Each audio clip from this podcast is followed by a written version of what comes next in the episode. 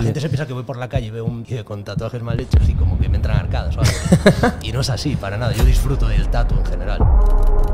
El tatuarte la cara es algo primero innecesario, segundo antiestético en la gran mayoría de las ocasiones. ¿Cuánto dinero te has gastado en tatuar el cuerpo? 16 Un tatuaje era a mi, a mi madre, pero también. ¿Quedó flojo o qué? Justo en ese momento dije, me voy a hacer esto. Y ya a los tres meses en plan, ¿qué me acabo de hacer?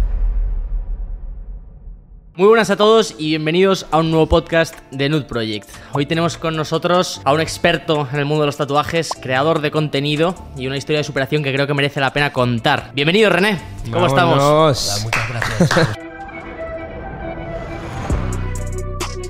Bienvenidos a un nuevo podcast de Nude Project. ¡Vamos!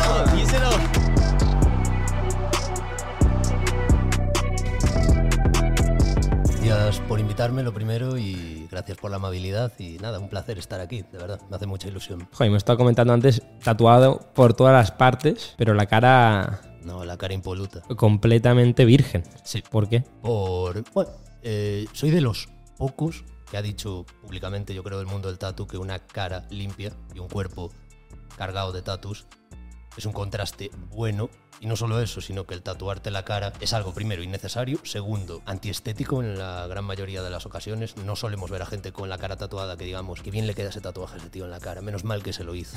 Sin embargo, con brazos, pecho, incluso un tío muy tatuado, puedes decir, eso no es para mí, pero wow, Ya. bien le queda. Sí, te da un contraste que deja un look elegante. Oye, antes estábamos diciendo que tenemos una persona que nos ayuda a preparar los podcasts y que nos pone un poco una guía y tal.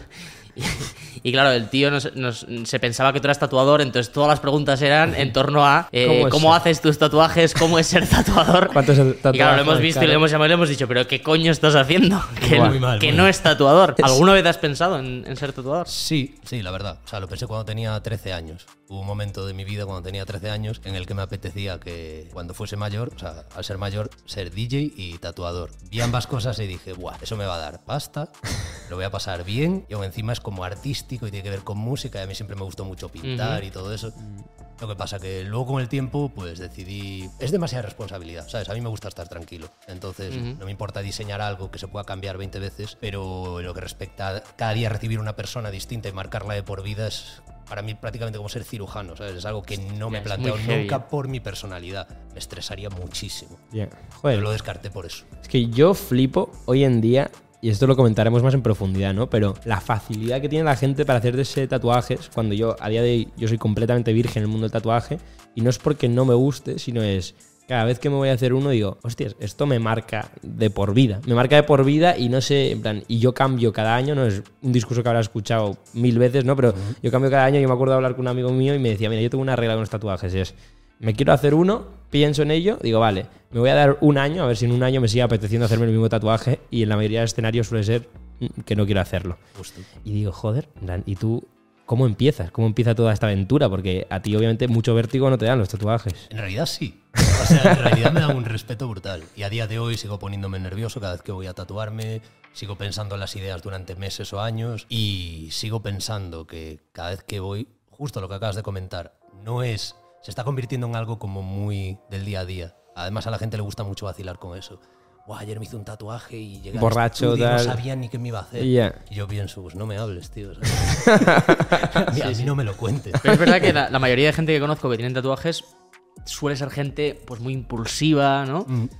Sí, sobre todo, a ver, hay, hay gente de todo, pero sí que se lleva mucho esa tendencia de quitarle importancia, ¿no? De frivolizar con el tema del tatu, de me hago una aquí, una allá, ni me lo pienso, ni sé dónde me lo voy a hacer, o lo que dices tú, me lo hago borracho, como que le da puntos de... De ser- locura, de, ser- valentía, de sí. estar locos. es- Sí, es, es un poco, yo lo he comentado varias veces, que yo veo que mucha gente confunde el hacerse un tatuaje con una experiencia potente como hacer puenting o paracaidismo.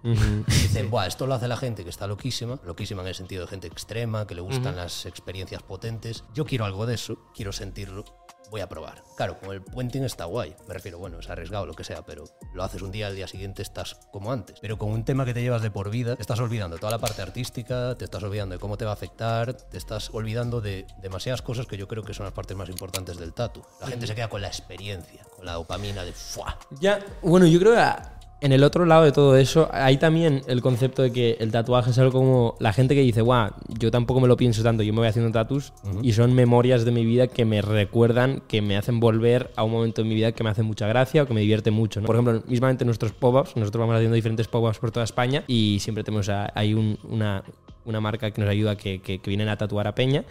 Y ofrecemos la, la oportunidad de. ta- ta- te- tenemos varios gráficos de nuestra marca que te puedes tatuar si Sí, quieres. sí. O te veo con cara que a punto No, de es- criticar ya. No, no, no. Y no, y a mí me sorprende que obviamente no lo forzamos ni nada, decimos, oye, Es si, muy te, quieres- heavy, si eh. te quieres tatuar, en plan, tatúate la marca. Claro. Y ta- y Igual hay no- más de 100 personas que se han tatuado el nombre, literalmente. Sí, yo no me siento, yo te digo, no me siento culpable, en parte porque digo, joder, se han tatuado la palabra nude, que la palabra nude es, bonita, puede significar lo que tú quieras en la vida, entonces no te ata a, no te estás poniendo en la frente nude project, ¿sabes? Que eso ya sería, marcaría un pelín más. ¿Y qué opinas? ¿Qué opinas de todo eso? A ver, yo estoy de acuerdo contigo en la parte del rollo souvenir, del recuerdo y de como quien escribe en un diario y luego vuelve a leerlo y dice, guau, este era yo en ese momento, pues los tatuajes. Me gusta mucho esa función que, que pueden tener. Pero evidentemente por la otra parte, a ver, yo no estoy en contra de nada. Yo todo lo que comento en vídeos es porque he sido la primera persona en hablar de estas cosas desde el punto de vista del cliente. Y yo lo que intento es que la gente sepa lo que hay y lo que puede hacer. Y en, en mi caso, pues lo que yo considero que, que es mejor para un perfil como el mío. Pero me sigue mogollón de gente que me dice, René, te sigo desde hace tres años, me, me encanta lo que haces, yo hago todo lo contrario. Un saludo. y, y los quiero, ¿sabes? Ya, respeto. Claro, digo, y yo tengo un mogollón de amigos que se tatúan así, en plan, al show. Y está guay. Y ellos se ríen de mi contenido porque saben que saben cómo soy yo. La gente se piensa que voy por la calle y veo un tío con tatuajes mal hechos y como que me entran arcadas o algo. y no es así, para nada. Yo disfruto del tatu en general. Lo único que sí, digo, bueno, si puedes elegir un poco lo que te vas a hacer con un poco de cabeza, es probable que lo disfrutes más. Fin. Y entonces a mí me genera curiosidad ver cómo has empezado tú, ¿no? Porque no eres un tatuador, sino que eres una persona que analiza tatuajes y comenta, ¿no? Un comentarista de tatuajes en ese sentido. ¿De dónde sale esto y cuando dices, Buah, esto es una profesión? O sea, lo de que era una profesión jamás me lo, me lo hubiese imaginado, ¿sabes? Ya. Eh, yo empecé porque me encanta hablar, eh, y me encanta comunicar y me encanta compartir. Siempre he sido el mítico y cuando algo me gusta, ese día, cuando lo descubro, se lo paso a todos mis amigos. Oye, mirad esto, grupos de música, lo que sea. Entonces, con el tatu, pues empecé, quise montarme un canal de YouTube porque era una idea que siempre tuve en la cabeza, siempre me ha gustado YouTube y tal. ¿A qué edad? ¿A qué edad empecé? Sí. Con esto, con 27, creo 26, 27. Vale. Y siempre cuento que pensé, a Jordi se lo dije cuando estuve en su podcast, rollo, oye, eh, creo que empecé tarde, y me dice, ¿cómo que tarde, tío? Si yo empecé con mil años, ¿sabes? Y, yo, "Ah, para mí era tarde, porque yo la idea de creador de contenido siempre la relaciono como con una etapa más temprana, cuando, cuando estás, tienes más tiempo libre Yeah. y tienes más cosas que hacer. Luego ya la gente, cuando se va haciendo más mayor, pues tiene sus trabajos, sus cosas. Más difícil encontrar creadores de contenido tirando a los... A día de hoy sí, pero bueno, en fin. Ujú. Empecé con 27 y quería hablar de mi vida y los datos eran una parte muy importante de ella. Y pensé, bueno, pues visualmente yo creo que esto puede ser interesante. Resultó ser interesante y seguí tirando el hilo por ahí. Entonces así fue más o menos como... Pero yo no tenía ni idea de que llegase tan lejos. Yo pensé, si en tres años tengo 10.000 suscriptores de lujo, porque ya es peña la que le puedo... Tienes una darle por- animalada la cantidad de nuevas profesiones que genera Internet. es que es, es alucinante. O sea, yo- pienso en mis padres que fliparán, ¿sabes? Ya. Y, y sobre todo el hecho de que mm, ese ejemplo de que tú, pues sí, puedes estar currando, yo que sé, en un banco cobrando X, pero quizás ahora puedes currar hablando de ese hobby que tienes, que en tu caso son los tatuajes, quizá ganando menos, o puede que ganando más, pero sobre todo haciendo lo que te da la real gana. Y eso es muy guay. Se habla muy poco de eso. ¿eh? Yo me despierto todas las mañanas y digo, joder, qué suerte tengo. Estoy, estoy viviendo el sueño. ¿sabes? eso es me la levanto hostia. y digo, Ya ves. hoy voy a trabajar como quiera, cuando quiera. Al final trabajo un huevo porque me gusta, pero es que es eso. También trabajas más porque te gusta lo que haces. Entonces ya no es esa sensación de, hoy he trabajado 10 horas, ni siquiera las cuento. ¿sabes? Sí. Tío, y los creadores de contenido nosotros lo decimos, pero a día de hoy creo que es la profesión con mayor recorrido que existe, porque vivimos en un mundo donde la atención lo es todo, redes sociales, consumo constante, y si tú consigues la atención de mucha gente, como ha sido en tu caso, en millones de personas, es que el día que te quieras poner a hacer un producto, que quieras vender algo o promover algo que tenga sentido, es que naturalmente han creado un vínculo contigo esta gente que va a funcionar. Entonces ya tienes como la parte más difícil hecha, que es de verdad conseguir la atención de esta gente. Después, una vez venderlo, si lo haces bien, es relativamente fácil. Justo, tío, justo. Cubres demasiadas cosas de, de tu vida, demasiadas necesidades. ¿sabes? Tienes una comunidad enorme con la que puedes compartir todo. Y una cosa, ¿te habías pensado en montar un eh, tattoo estudio, tío? Sí. Sería hecho, épico. A ver, eh, yo quería mudarme a España también por eso. Porque tengo muchas ideas y muchas ganas de, de hacer cosas y de hablar con gente y de, y de seguir compartiendo, pero un plano más físico. Y hacer cosas como estas, pues agradezco tanto que me hayáis invitado hoy, porque llevo eso, tres meses, cuatro en Madrid. Y cuando me dijisteis de venir dije, guau, es como que lo formaliza aún más. ¿sabes? "Guau, estoy aquí". Ya hay movidas, claro, ya hay ¿Por qué te movidas. fuiste a, a Ah, Finlandia? Buah. A ver, eh, allí, eh, en Finlandia, cuando conoces a alguien que vive allí, colombiano, suizo, alemán, lo que sea, y dices, oye, ¿por qué te has mudado aquí? Siempre es por una mujer. O sea, quiero decir, por las finesas, por las mujeres del norte. Yo no iba a ser menos. No, me, me fui allí por mi exnovia. Ajá. La conocí Ok. en Barcelona y me mudé a Finlandia porque era lo que, lo que más te- sentido tenía en ese momento. Cuatro añitos en Finlandia. te has Cuatro y medio, diría, sí, algo así. Dios, ¿y cómo es la experiencia ahí? Fina, la verdad que guay. Pa- para una, Finla, a fin. finísima. Para una persona como yo es, o sea, con, con mi, con mi manera de ser y tal, soy un tío tirando a tranquilo de alguna manera y soy bastante casero y soy un tío que se entretiene solo con sus cosas. Entonces, para mí mudarme allí fue como un momento de reflexión. Bueno, fue donde se me ocurrió hacer el canal de YouTube, por ejemplo. Yo cuando vivía en Barcelona, pues mm, prácticamente entre amigos, eh, fiesta, eh, eventos y buen tiempo y Claro, tal, no, es que la gente del norte está muy centrada. Si es que no tiene otra cosa que hacer. Está Claro. todo, todo el día Justo. lloviendo, siempre hace malo, pues dices, bueno, vamos a trabajar, ¿no? Pasé de eso a eh, vida en pareja y estar en casa y, y no salir de fiesta. Vía de casao, Solo ¿no? empezar- so- solo buenas ideas me vinieron.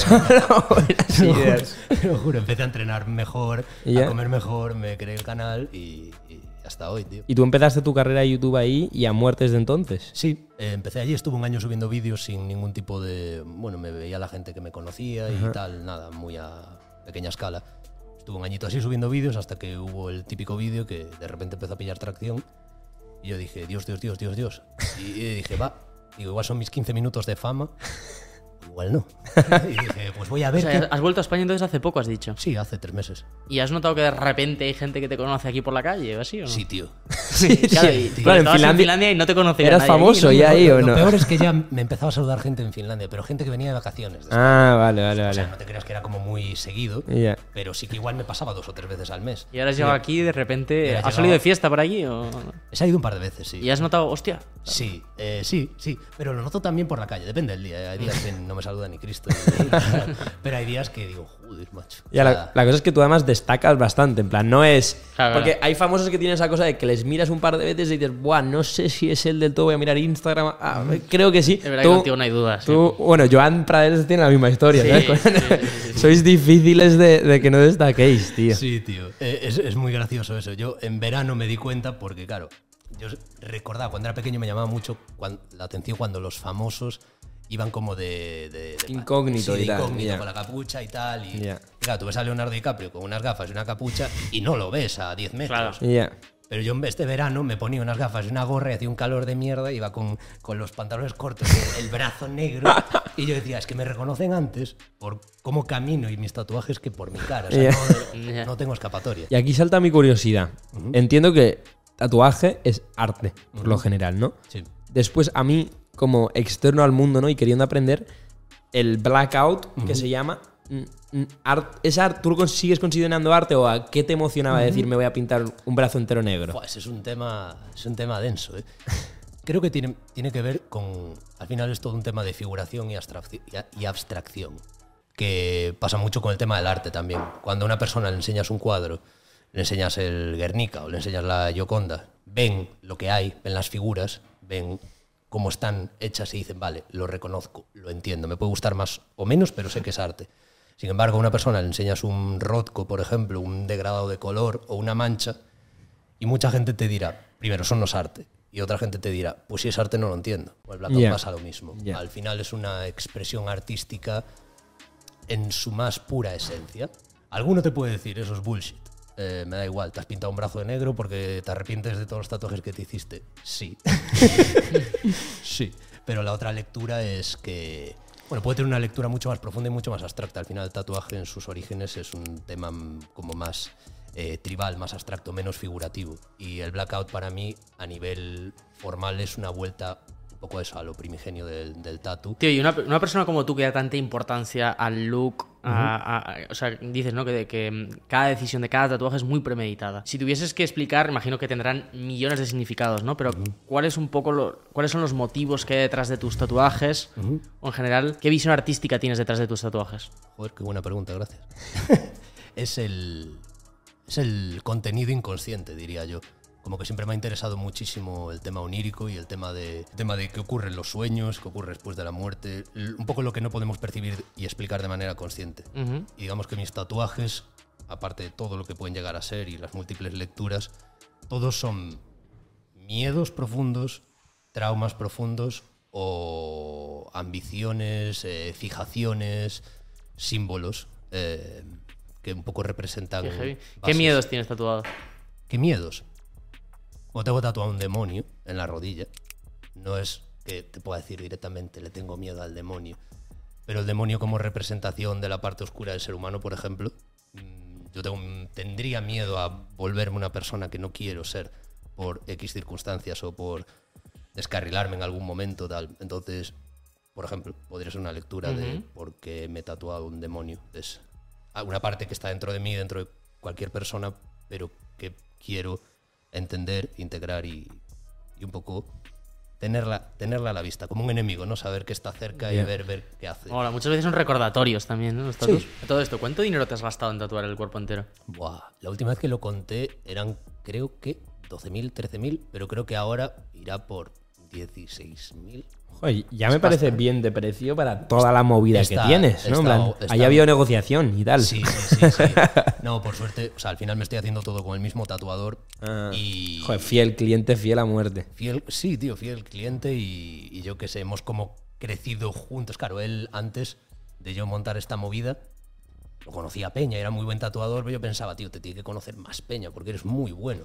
Claro, yo lo peté, automáticamente lo petó él, conmigo más. Qué guapo. Y buen momento para hablar de Ganga, que por cierto es una locura, ¿no? Su caso de éxito, de que es de los pocos españoles que hay que triunfan tantísimo a nivel internacional.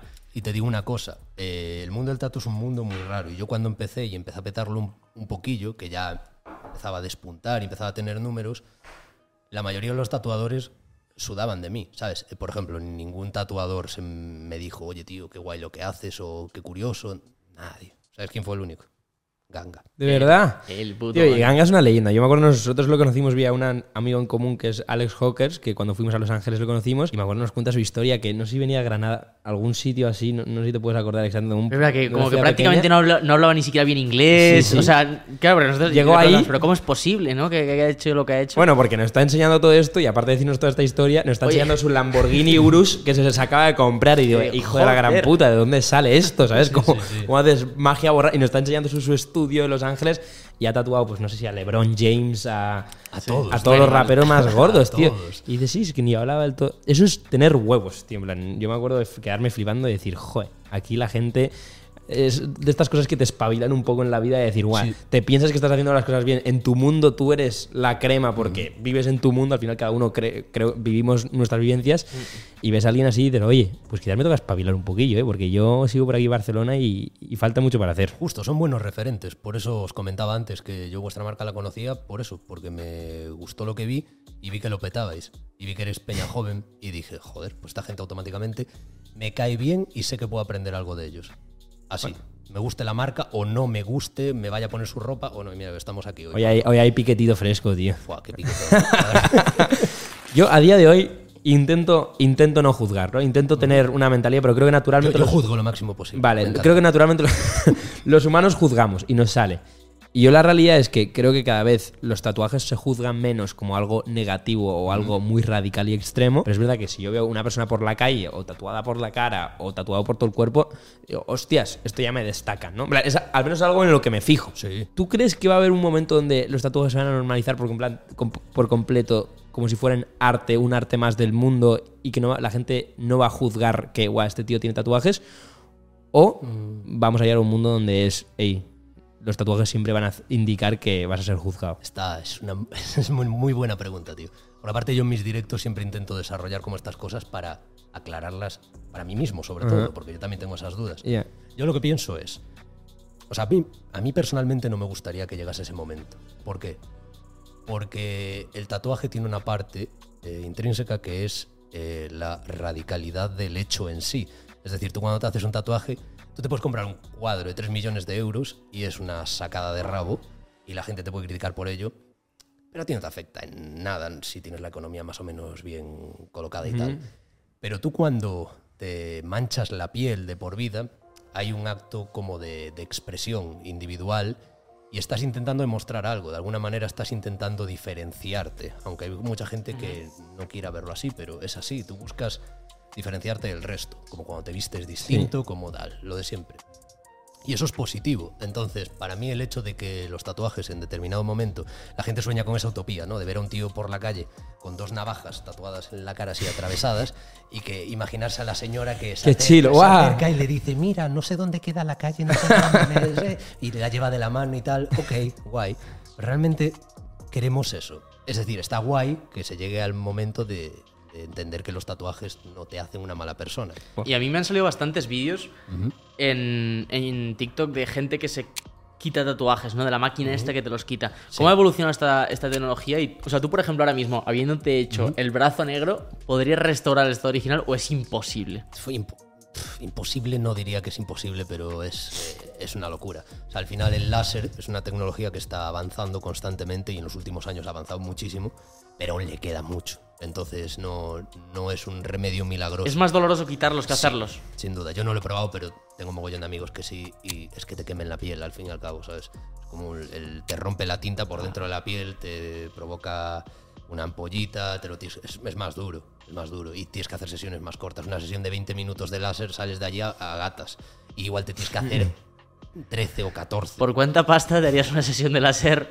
corporal Buah, entera? Ya, me muero. Yo creo que. no. O sea, sí, en plan solarium, ¿no? me, quedo con una lasaña ahí todo hecho un asco, fijo. Porque te hago la mítica pregunta, que no sé si ya la hemos comentado o no. ¿Tienes algún tatuaje del que te arrepientas? Tenía unos cuantos, pero me los tapé. Ah, el blackout es parte del éxito. Sí, y uno en el costado, que era que la idea era guay. O sea, era como un tatuaje como en honor a, mi, a mi madre. Ah. me lo tapé. ¿Quedó flojo o qué? Es que fue un momento de mi vida en el que no, no, no. O sea, justo en ese momento dije, me voy a hacer esto. Y ya a los tres meses era en plan, ¿qué me acabo de hacer? Y es de la movida que estás criticando antes de Sí, la peña sí, que de tener con una idea muy estímulo. buena de, ah, Dios, quiero mucho a mi madre y le debo mucho y me apetece hacerme, ya que me tatúo tanto, me hago uno en su honor. ¿Dónde? No sé, aquí, sí, así de grande, venga, va, tal. Y de repente dices, tú, Dios mío, ¿qué es esto? No tiene sentido. Y el ¿Tú tienes ya diseñado tu, tu proyecto final? Sí, sí. Sí, no está, no está diseñado porque mi tatuador es muy de. Te lo dibujo el día anterior, pero lo tenemos todo hablado y hay como 14.000 PDFs y movidas que he hecho yo y tal. Está todo ahí, está todo escrito. En escala de dolor, ¿dónde dirías que son las zonas más, más dolorosas? De, de, Los de 0 a dedos, 10. Sin duda, los deditos estos. ¿Por fuera? por fuera, por dentro. O sea, Los ya la mano es dolorosa. De hecho, el otro día fui a acompañar, un- fui a, acompañar a un amigo a que se tatuase la suya y, y flipé. Flipé por cómo estaba sufriendo. O sea, el tío mía que es duro, ¿eh? Sí. Pero estaba allí apretando dientes desde el minuto uno hasta el final, acabó sudando, hecho mierda pura. Y yo lo he vivido y es que es, es- es muy doloroso. Los dedos son muy dolorosos, tío. la Pero lo que más. Yo diría que sí. Porque además es una zona pequeña, que dentro de lo que cabe no es como hacerte una espalda. Otra zona terrible para mí es la rodilla. Las rodillas son... Por aquí decían también, ¿no? ¿No? El codo, ¿No? El codo a ver, sí. sí, es doloroso y tal. A mí ahora me quedan las axilas y Bueno, los bueno. costados. Pero axila, o sea. Axila, sobaco. Sobaco. ¿De verdad? Sí. ¿Y eso le vas a meter? Le voy a meter cabrón. ¿Y, Y con lo- pelillo? En plan, ¿tú Claro. te afeitas luego o no? Sí. Pero bueno, como voy todo de negro, también lo salen pelos negros por encima del negro. Eso mola, ¿sabes? Black on black. Si, si, si eres rubio y tienes mucho vello, pues luego te salen como pelos rubios por encima, ¿eh? pero si eres negro, o sea, negro, yo no soy negro, pero, pero si. Tone to tone. si tienes pelos negros y te tatúas de negro, pues al final complementa incluso. Y hablando de esto, tatuajes más locos que hayas visto tú en tu vida, en plan, habrás visto locuras. Fue, jo, hace nada, tío, me pasó uno, mi tatuador, me dijo, mira la asquerosidad que te acabo de pasar por, por privado de, de Instagram. Y la vi, es de estas tan asquerosas que no hace ni gracia, ¿sabes? O sea, pero bueno, lo, lo- lo digo, ¿no? Escríbelo. No me lo he hecho yo. Ya. Pero dices tú, ¿qué clase de personas ha hecho eso? Es como, parece ser el cuerpo de una mujer y en la zona pélvica se ha tatuado como a un bebé, como una niña pequeña Hostia. A ver. Uy, Buah. buah, como, el, como el futuro embarazo, así que. No, peor aún. Necesito la como una niña está como así y, o sea, yo lo que veo es, digo, si tú tienes relaciones con esa mujer, parece que, o sea, la niña está colocada de manera que la zona Pélvica es Está embarazada. de la No, vagina encaje con la de la niña. que es una niña posicionada. no. Hostias. Sí. Hostias. Yo iba a decir, bueno, envíame la foto para ponerlo en el edit, pero quizás no, quizás no, tío. Os puedo decir otra. Nos la ahorramos. Cosas locas. Hay un pibe que se tatuó un Pikachu en la cara, aquí en el ojo. eh, Ese lo tengo por ahí, creo. El Pikachu aquí y tal. Hay gente que hace cosas que tú las ves. Ah, bueno, hay un tío que se llama Romano, si no me equivoco, y se está tatuando la cara de negro. Blackout. Blackout en la cara. Blackout. Pero el tío no sé cómo tiene el cuerpo ni nada, pero. Pero eso cara- es como, el, como Black Alien, ¿no? Que también Mm, está. Ese flow, pero como, claro, lo de Black Alien ya es como que al- en principio él es un alien, entonces se ha montado esa historia y tiene muchas más cosas. Oye, antes os ha dicho lo de Black Alien muy por encima. A ver, esto es una locura. A mí es estas cosas que, con todo el respeto a él, y, y quiero que me cuentes tú un poco más que sabes más acerca de él, me da mucho respeto. Sí. Porque digo, oye, esto me. Porque siempre me pongo en posición de la gente, ¿no? Yo nunca me haría esto, me costaría mucho. Joder, ¿qué tiene que estar pensando este hombre para, para maquinarlo? Tú has tenido una relación muy cercana a él, si no me equivoco, o al menos has creado varios vídeos en Sí. torno a toda la película. ¿Qué es vuestra relación? Es, eh, es un tío especial, es un tío muy independiente. Os conocéis, ¿no? sí, sí, sí, o sea, hemos, Vale, vale. hemos hecho dos entrevistas y hemos entrenado un día juntos y tal. Pasa que es un tío que va a su... Le, le gusta muchísimo ir a su rollo. Entonces al final yo soy todo lo contrario, soy tío que yo qué sé, si mañana me... O sea, mañana no, pero quiero decir, si la semana que viene me decís de hacer algo o ir a un sitio, pues igual me apunto y tal. A él una vez lo ves, después desaparece y, suda de ti y tal. Y yo Un alien, ¿no? Sí, es literalmente un alien. Pilla su y no lo vuelves a ver, rollo. A. Finlandia, tú. A veces, En el a rumbo veces me acuerdo de él. ¿Fue real? Justo. Son- es un pibe peculiar. de- de Ya, y tú has tripeado un poquito con su historia, en plan, lo acabas de entender del todo. ¿Él, él, él qué te cuenta? ¿Qué, ¿Qué dice? ¿Cuál es el proyecto? ¿Cuál es la idea? La putada es que no dice mucho. O sea, yo siempre pensé que él hablaría como más en profundidad de, de su proyecto y de sus inicios y del por qué. Y yo le he intentado preguntar el por qué varias veces y siempre es como, siempre responde algo como me gusta eh, la galaxia.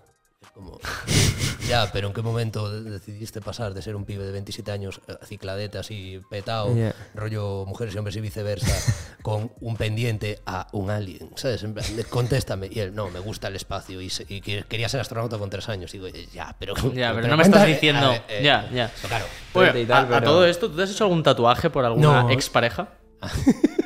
No. Eh, sí, no, tío, eso es un tema muy, muy curioso. Una cosa que hago yo es que cuando me hago los tatuajes, siempre que me hago un tatuaje, sobre todo en esta última temporada, le doy un significado como muy general, o sea, específico mío, pero general. Es decir, no una cosa que tenga que ver exactamente con un momento, con una persona, con una experiencia, sino que sea algo que simbolice un sentimiento a largo plazo, probablemente, algo que yo sepa que nunca me va a abandonar. Entonces, sí que cuando estuve en Finlandia con mi exnovia y tal, me di cuenta de lo que comentábamos al principio, lo que un hombre puede llegar a mejorar y a sacar en claro y a salir para arriba, y una mujer lo mismo con un buen hombre, en caso de encontrar a la persona que en ese momento lo complementa. Y yo eso quise, quise retratarlo de alguna manera. Entonces ese es el sentimiento que tienes tatuado, ¿no? Sí, es más potente el sentimiento que. o sea, sonará muy frívolo, pero que la persona en sí. Yo algo que tengo claro es eso, y al final todas las películas, lo hablaba hace poco con, con un pibe, es muy importante el, el papel femenino en la vida de un hombre y el papel masculino en la vida de una mujer, pero sí que una mujer, si, si una mujer te complementa, te guía, te potencia al máximo. Y él la... Quería representar esa feminidad y salud. Es una mano de una mujer sujetando una antorcha. Qué guay. Y, y por eso ahora ya no estoy con mi ex, pero Ya. es en plan, la suda. No, no. no, no, de puta madre. Está guapísimo. Está durísimo, va. En Nude Project destacamos, creo yo, como marca al menos, por tratar de curar el, el contenido, ser cuidadosos con la estética. Pero, sin embargo, tenemos algunos de nuestros trabajadores que, eh, pues en lo relativo a sus tatuajes, han hecho auténticas desgracias. Entonces, eh, para el podcast de hoy contigo teníamos pensado enseñarte varios de ellos y ver un poquillo qué opinabas. Vamos a empezar por el de nuestro financiero, un hombre madrileño con flequillo, el cual en un momento de locura se decidió a tatuar una cosa gigantesca Guau. en, en su, Encima del en su pene. pelvis. Me encanta esa gente. El texto es este. Buah, no se flipó casi, ¿eh? Madre mía. Aparte ahí, es, es gigante y aparte, no sé si es el, el- ángulo, no sé si es la perspectiva, pero parece como que va bajando hacia, hacia la... Hacia el pene, ¿no? abajo. tipo de letra que es del Word. Guau, guapísima, la Guau. letra la mejor. O sea, espectacular, de Dafont. Calligraphy cool. Top 5, Del- de las más descargadas. Del 0 al 10, ¿qué, qué le damos? Buah, es que depende, yo le daría un 10, pero porque me parece increíble. Por leyenda. Es que es muy duro. Jesse es nuestro primer empleado y, y lo que es una locura es que él no tenía ni un tatuaje. Completamente virgen y de repente volvió de un verano y le ves como le vas a ver ahora. Y dijimos, oye, Jesse, ¿qué ha pasado aquí? Y dice que en Albania pues que tenía un colega tatuador. Y digo, vale, qué puta madre. Tío, me mola la combinación de piezas sueltas. Yo siempre lo comento en mis vídeos, que este es un estilo que es mi anti-estilo, porque Ya, yo intento completas todo. Tomar todo con, con tinta y no dejar espacios de piel. Yo a esto le llamo, salvando las distancias, el estilo de fornicar. De, bueno, le diría follar, pero es que YouTube es un poco pesado. Bueno, perdón. esto mola porque queda más estético. Son piezas sueltas. A las chicas en general, hablo de las chicas. Venga, Jesse. Lo que a mí me gusta, pues lo ven más atractivo, ¿sabes? Como menos sobrecargado y está guay, tío. Además puedes jugar con distintos estilos, como tienes tú y tal. Vale, de 0 a 10, Eh, 0 al 10, 7. 7. 7, 7, 7. Storytelling del tatuaje de Mateo Buah. es espectacular. Es Buah. de que se va un verano a un campamento de surf, se piensa que el surf es la pasión de su vida Buah, y se hace Buah. un tatuaje surferito Buah. que Buah. es lamentable y luego no ha vuelto a coger una tabla en su vida. Buah, brutal. Es- es- ya le doy un 10. Las dos tablitas de surf de Matthew. Eh, que parecen dos espárragos. Pone EFE. Esto creo que es el campamento de surf. Eh, buenísimo, aparte hecho bastante. está reventado. Este es terrible, a este no le puedo dar. O sea, concepto 10, ejecución 1. Sección de preguntas rápidas. No sé si sabías que hacíamos esto, pero varias preguntas Sí. muy rápidas. Pam. El concepto de responder rápido también. A ver si soy capaz. Venga. Eh, ¿Cuál es el tatuaje más caro que te has hecho en tu vida? Probablemente la espalda. ¿Cuánto? 1300, 1500. ¿Te arrepientes de algún tatuaje? Lo puedes enseñar si es el caso. No y no, porque de los que me arrepentí los he cubierto y. A ver, es el, el blackout. Ah, bueno, ¿no? bueno, esto sí. Plus. me arrepentí. ¿Te tatuarías el pene? Sí, ¿Por cuánto dinero te tatuarías Nude Project? 50 millones de euros. Oye, ¿dónde vas? 50 millones. La persona más famosa con el tatuaje más feo. Ed Sheeran, sin duda. ¿Te gusta más una chica con tatuajes o sin? Sí. Muchísimas gracias a todo el mundo que haya venido a ver. Si hay alguien nuevo, por favor, suscribir. Es que es gratis y tenemos que llegar a 500 mil. Que Millón. sea- Un millón. Millón. Vámonos, Si esto, coño. aparte vuestro podcast, yo creo que va a escalar, mítico. Pam. Va, va a pasar 100.000, 200.000. Venga. Y decirnos a ver quién queréis ver próximamente en el podcast. Pero René, todo un placer y espero que nos veamos pronto, tío. Lo mismo digo, chicos. Oye. Nos vemos, mister.